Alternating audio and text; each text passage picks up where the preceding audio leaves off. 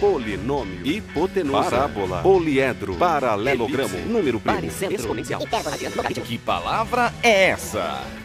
Alô, gente, boa tarde. Eu sou o Henrique Tavares e esse é o programa Que Palavra é essa? Estamos mais uma vez reunidos aqui para desvendar o significado de mais uma palavra estranha do nosso vocabulário.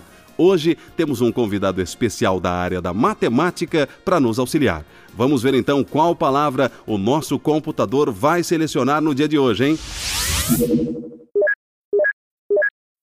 E a palavra é.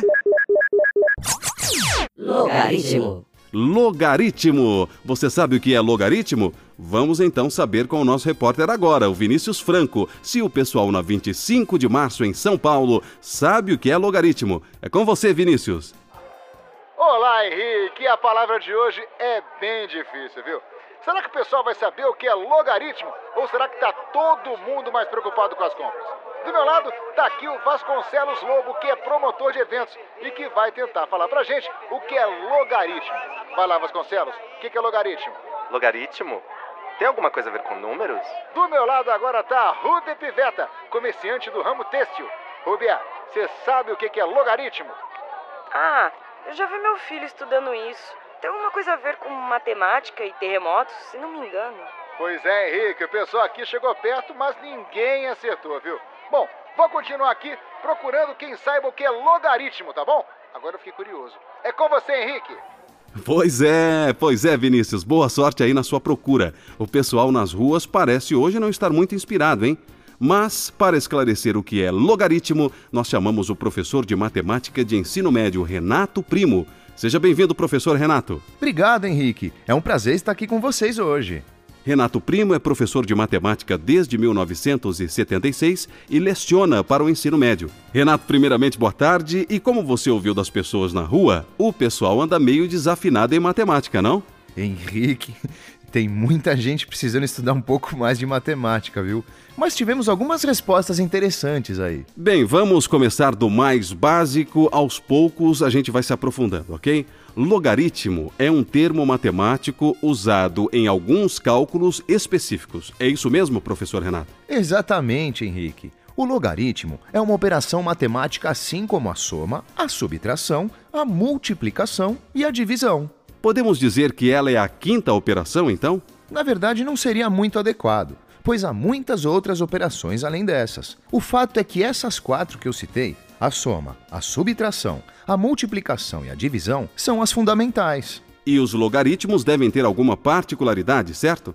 Sim, sim.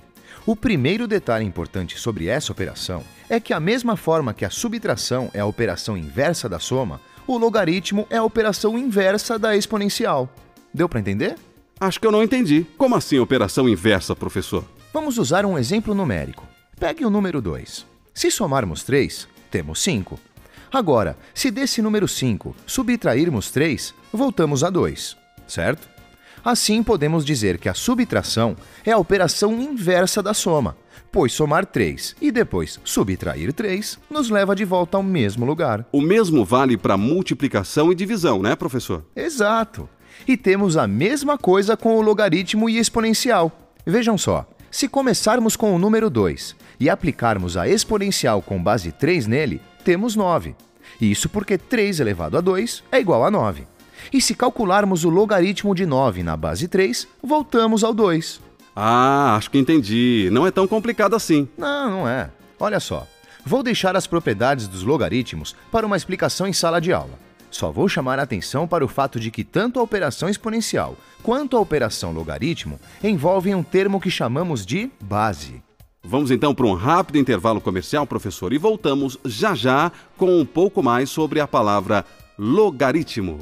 Polinômio, hipotenusa, parábola, poliedro, paralelogramo, número primo, exponencial.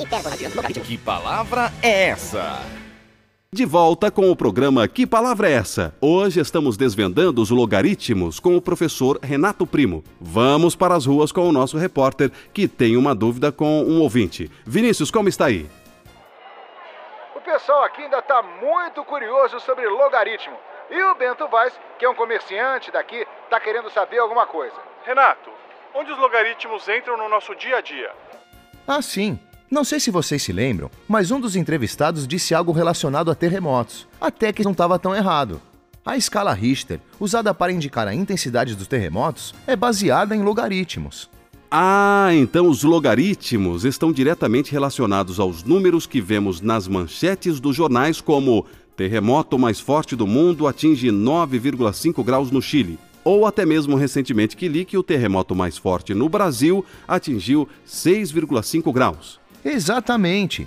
Em linhas gerais, o número de pontos que um terremoto atinge na escala Richter é determinado pelo logaritmo da amplitude máxima medida pelo sismógrafo a certa distância do centro do fenômeno.